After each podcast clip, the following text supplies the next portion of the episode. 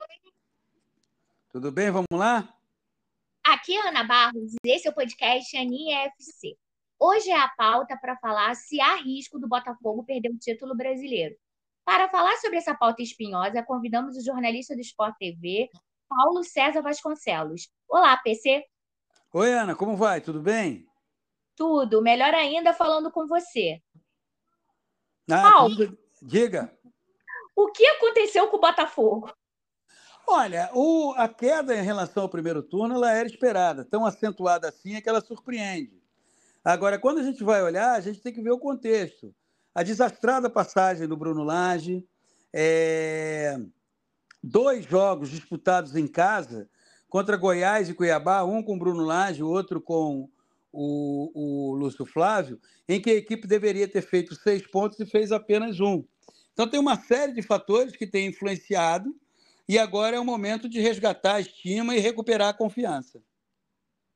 Com o Bruno Lage, ele quis inventar demais, né, Paulo? Ele, ele é, a, quando assumiu o Botafogo, era necessário, quando ele assumiu, ter humildade e sabedoria. Ele não teve nenhuma coisa nem outra por causa da arrogância, de querer fazer imediatamente um trabalho autoral, como colocar o Tietchan na lateral direita, deixar o Tiquinho Soares no meio de campo. Se ele tivesse humildade e sabedoria, muito provavelmente continuaria dirigindo o Botafogo e talvez o time estivesse em outra posição na tabela.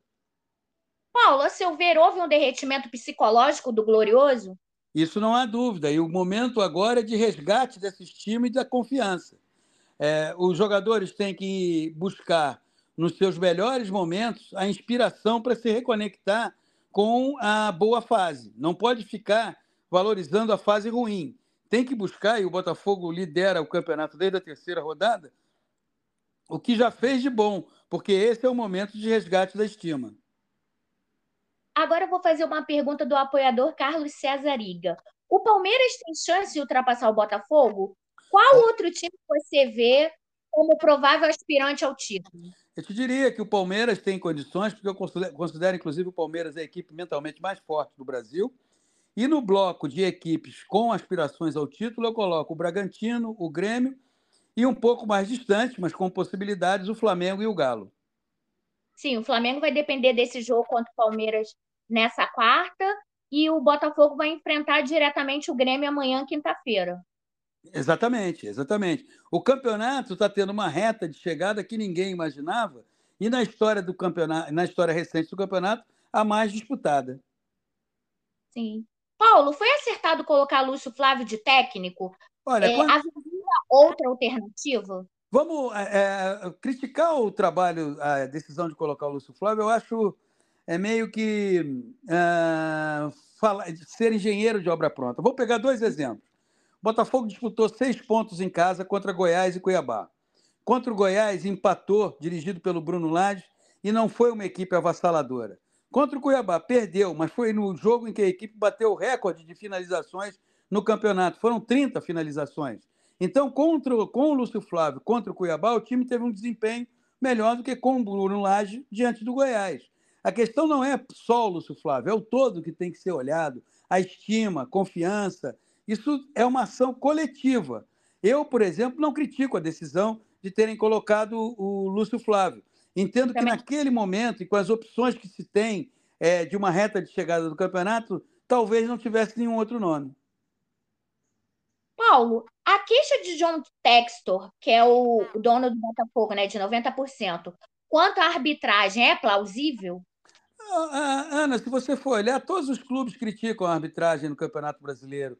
O Abel Ferreira do Flamengo, Bruno, do Palmeiras, o Bruno Spindel é do Flamengo. A arbitragem brasileira tem o grande pecado de não ter uma, um critério. Ela é completamente sem critério. O John Textor falar, tudo bem, é o papel de quem está ali como executivo. O grande, a grande questão é os jogadores não se envolverem nisso.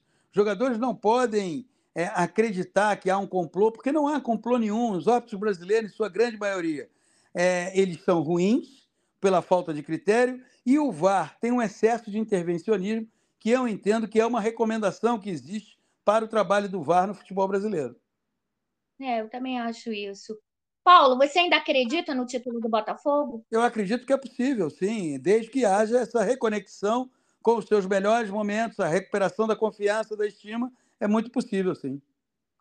Paulo, antes da gente terminar, vou agradecer os apoiadores do podcast: Maria Cristina Bogossian, Renato Bastos, Breno Guimarães, Diego Zeda, Ana Cláudia Sobral, Ângela Serão Alevato, Paulo Hermógenes, Gustavo Debossan, Priscila Francisquini, Aninha Merlino, Adriana Bandeira, Maurício Chaves, Humberto Dalla. E queria aproveitar, né, já que a gente grava esse podcast depois do título do Fluminense da Libertadores da América, mandar um beijo especial para os tricolores José Vicente Silva, Letícia Oliveira, Miguel Oliveira e André Pinto.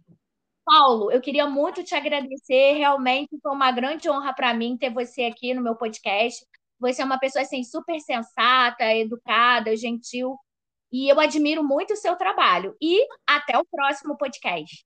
Obrigado, Ana. Parabéns pelo trabalho. É, foi um prazer participar e sempre que puder estarei colaborando com você aí, tá bom? Saúde. Saúde para você também. Até. Obrigado, saúde.